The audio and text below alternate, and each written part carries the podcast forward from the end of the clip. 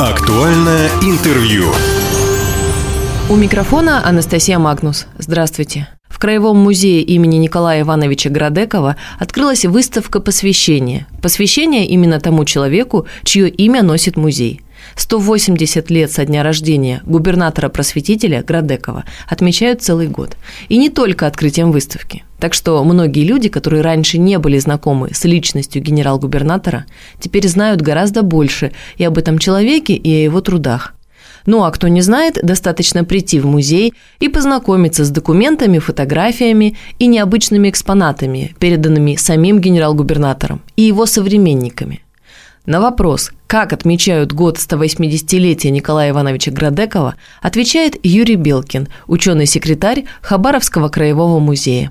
В год 180-летия со дня рождения Николая Ивановича Градекова наш музей подготовил целую серию мероприятий. Это, конечно же, выставка. Выставка, которая носит название «Градека. Время и место». По замыслу кураторов, авторов выставки, через историю Приамурского края можно проследить судьбу Николая Ивановича Градекова. И наоборот, через судьбу Градекова можно понять, чем же был Приамурский край для России и лично для него в конце XIX века. А в рамках мероприятий, также юбилейных, музей организовал второй Дальневосточный историко-музейный форум, который состоит, в свою очередь, из двух частей. Это музейная кухня, уникальный формат, когда специалисты-музейщики из музеев Хабаровского края, Дальнего Востока в целом могут пройти интересную стажировку под руководством выдающихся музейных экспертов. Вторая часть историко-музейного форума – это публичный диалог. Личность в истории, история в личности. Ну, как становится понятным из названия, да, в рамках публичного диалога исследуется вопрос, что же является двигателем истории. Объективные законы истории, когда человек не сводится до такого слепого исполнителя, да, вот этого закона исторического, либо же историческая личность влияет на развитие тех или иных исторических событий. В рамках публичного диалога состоялся круглый стол, посвященный этому вопросу, в котором приняли участие ученые, социологи, историки, культурологи, музееведы и философы, ну и попытались в рамках такого круглого стола все-таки ответить на этот и другие вопросы. Кроме того, в рамках публичного диалога состоялась презентация учебного пособия, посвященного истории Дальнего Востока в 1801-1914 годах. Это третья часть большого такого исследовательского проекта. Это учебное пособие презентовали два его автора. Ольга Юрьевна Стрелова, доктор педагогических наук, профессор, и доцент, кандидат исторических наук Марина Ибрагимовна Романова. У них такой творческий союз, это уже третье учебное пособие. Уверены, что вот эта история с созданием учебных пособий по истории Дальнего Востока будет продолжена и доведено до логического конца, до нашего времени. Кроме того, в рамках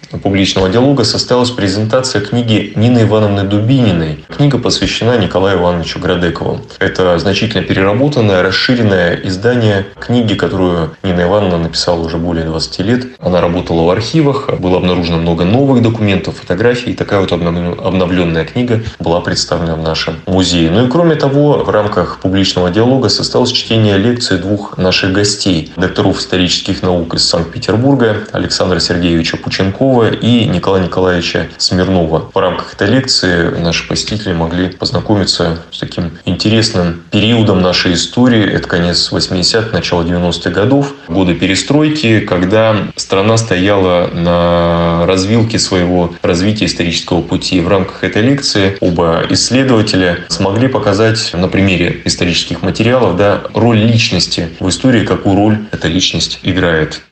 Но вернемся во времена куда более ранние, то есть в XIX век. Мы ведь в сущности совсем немного знаем о герое выставки – Кем был Градеков? Что сделал? Помимо помощи в открытии библиотеки, музея и отдела Русского географического общества. А ведь сделал очень много.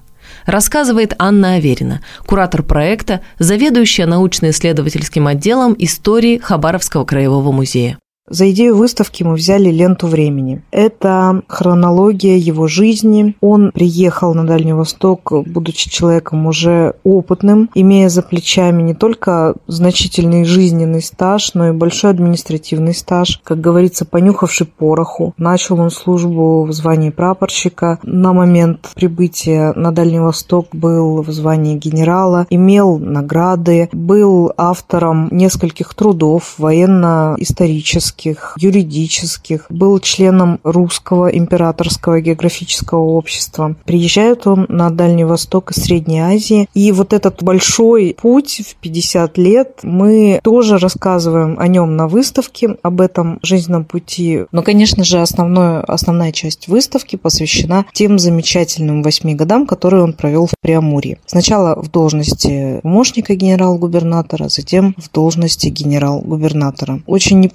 непростое время, насыщенное событиями. Например, первое боевое крещение приамурских войск, поход в Китай, события, связанные с подавлением восстания Ихэтуаней в соседней территории. Это и строительство железной дороги, Уссурийской железной дороги, как части финальной Великого Сибирского пути, строительство КВЖД, Китайской Восточной железной дороги. Еще огромные стройки, как Амурская колесуха, это почтово-шоссейный тракт между Хабаровском и Благовещенском. Это и работа на речных путях. Что это значит? Это значит, что нужно было пройти, скажем так, с разведкой по каждому руслу рукаву, нанести на карту пороги, нанести мели, нанести какие-то утесы. На некоторых особо крупных порогах на Уссури особенно были проведены дноуглубительные работы убраны наиболее крупные камни Помимо таких вот новшеств, какие вызовы времени выпали на долю Николая Градекова? Отмена режима Порто-Франко, свободная торговля, которая перестала существовать, и выработка новых правил, связанных с этим, новых таможенных правил, то есть по каким тарифам ввозить сюда все продукты, все товары. Вообще, какие должны быть тарифы? Вообще, ввозить или не ввозить? Затем шло упорядочивание хозяйства края, лесной отрасли. Рубеж 19-20 века – это период, когда электричество еще не дошло до потребителей, не вошло в широкий обиход. Не случайно одно из важных акцизных товаров – это спички. Дальний Восток, Преамурье, богато лесами, но тем не менее спички все были в Хабаровске, в частности, импортные. Их завозили японские фирмы, которые выкупали концессии на вырубку осины, где-то у себя там, значит, занимались изготовлением спичек и потом поставляли обратно на Дальний Восток. Такая система достаточно долго существовала, это было обусловлено многими причинами. При Градекове начинается выработка как бы реестр упорядочивания лесов, а для того, чтобы это сделать, нужно было сначала их изучить, нужно было понять, какие породы, где произрастают, что из них можно сделать и так далее. В общем, нужно было произвести действительно большое большую работу. Но в итоге сначала были э, размечены государственные леса, затем большая территория лесов была переведена в государственный фонд, определены правила сплава по рекам этого леса. Все эти размежевания как раз и происходили при посредничестве Градекова.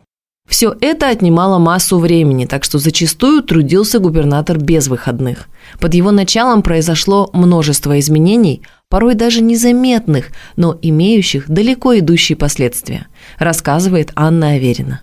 Еще одна большая работа – временные правила рыбной ловли, при нем составленные настолько детализированы, что включали, например, китовый промысел, заготовку морской капусты. Правила рыболовства пересматривались. Три больших периода. Сначала одни были введены правила при нем, затем они доработаны, и вот финальные в начале 900-х годов были при нем введены, и согласно этим правилам беспошлинная рыбалка оставалась только за коренными народами Дальнего Востока. Все остальные рыбопромышленники, иностранцы особенно, должны были оплачивать определенную таксу, пополнять благосостояние края. Вообще, что такое генерал-губернаторство? Ведь не все регионы Российской империи были генерал-губернаторствами. Вот были губернии, губернские города. Генерал-губернаторство с большой долей военного влияния территориально-административной единице, как правило, генерал-губернаторства находились по границам, либо регионы, которые недавно недавно вошли в состав Российской империи. Существовал ну, порядок вхождения да, в состав Российской империи. Сначала значит, новая территория становится генерал-губернаторством. В отдельных случаях сначала оно становится наместничеством, потом генерал-губернаторством, а потом уже губернией со своими некоторыми нюансами. Дальний Восток, так же как и Средняя Азия, это были территории, одни из финальных вошедших в состав Российской империи, и Градеков имел как большой опыт работы вот на одной территории, недавно вошедшей в состав Российской империи, такой приграничный, это Средняя Азия, Туркестан. И затем вот этот свой опыт он применял на Дальнем Востоке в Преамурье. Будучи человеком, получившим образование военное и закончившим обучение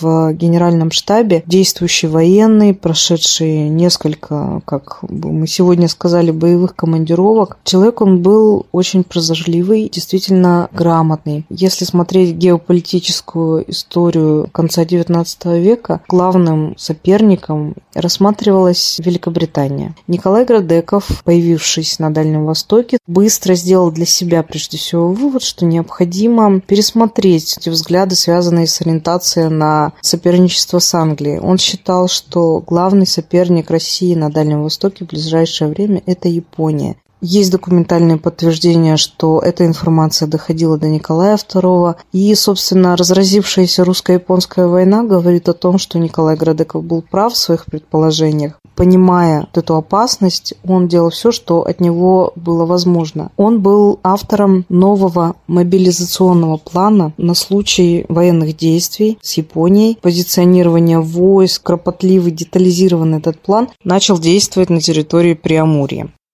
Зайдем на второй этаж Краевого музея. Именно там открыта выставка, посвященная Николаю Градекову. Она будет работать до марта следующего года. Сейчас в музее заканчивается тот самый большой музейный форум, а впереди еще несколько встреч и тематических экскурсий. И если вы хотите увидеть наследие Градекова, то достаточно просто прийти в музей. И в зале освоения Преамурья, и в зале этнографии есть экспонаты, собранные им самим или с его участием. О музее и вкладе Николая Градекова рассказывает Юрий Белкин, ученый-секретарь Хабаровского краевого музея. Говоря о нашем краеведческом музее, о музее имени Градекова, вспоминается известная фраза про коммунистическую партию Ленина. Да, если перефразировать ее, то Говорим краеведческий музей, подразумеваем Градекова. Говорим Градеков, подразумеваем краеведческий музей. Потому что история нашего музея тесно и разрывно связана с именем приамурского генерал-губернатора Николая Ивановича Градекова. Наш музей был создан благодаря ходатайству этого исторического деятеля. И изначально наш музей создавался при Приамурском отделе Императорского русского географического общества. В 1894 году Градеков был одним из инициаторов создания нашего музея исторический корпус, тот корпус, который мы сейчас называем историческим, был построен в 1896 году, и Николай Иванович был одним из тех, кто вкладывал свои личные сбережения. Музей наш был создан по известной такой максиме философской, что любое количество рано или поздно перерастает в качество. В нашем случае речь идет о предметах и материалах, которые передавались в Приамурский отдел географического общества. В какой-то момент их стало настолько много, что встал вопрос о том, где их хранить, самое главное, где их выставлять, потому что это предмет, который олицетворяли богатство нашего края, этническое своеобразие, интересный дальневосточный быт, который отличался от повседневного быта более западных регионов нашей страны России. Поэтому, собственно, наш музей и был создан. Николай Иванович Градыков лично передавал предметы в наш музей. Кстати, если говорить о юбилейных мероприятиях этого года, я напомню, что в этом году Градыкову исполняется 180 лет. Наш музей готовит каталог предметов, которые были лично переданы Николаем Ивановичем. Предметов в наших фондах не так много, которые были переданы им, но в данном случае речь идет о четко атрибутированных материалах и вещах, которые лично Градеков передал, то есть документально подтвержденных. Мы предполагаем, и вероятнее всего это так, что предметов перед Наградековым намного больше. Но в силу исторических причин революции 17 года советского времени часть документов, свидетельствующих о том, что предметы были лично переданы им, они утеряны. Поэтому мы можем только лишь предполагать. Если говорить о формировании первых коллекций, то можно смело их назвать градековскими. В том плане, что не только они им лично передавались, но и при нем тоже. О нашем музее Николай Иванович не забывал и тогда, когда возглавил наш Приамурский край, то есть когда стал генерал-губернатором, он покровительствовал нашему музею, всегда интересовался тем, что в нем происходило. Именно этим объясняется тот факт, что уже в 1902 году наш музей получил имя Градекова. Было присвоено его имя. Достаточно беспрецедентный и, не побоюсь этого слова, такой уникальный факт, уникальное событие, когда при жизни человека в такому солидному учреждению, как музей, присваивается его имя. После 1917 года имя Градекова вымарывается не только из истории музея, но и из истории нашего края. И в год столетия музея в 1994 году нашему учреждению вновь присваивается имя Градекова, тем самым историческая справедливость вновь восторжествовала. Открытие выставки прошло ярко, торжественно и как-то по-особенному тепло. И впереди еще много интересных открытий, о которых мы непременно расскажем. Меня зовут Анастасия Магнус. До встречи в эфире. Актуальное интервью.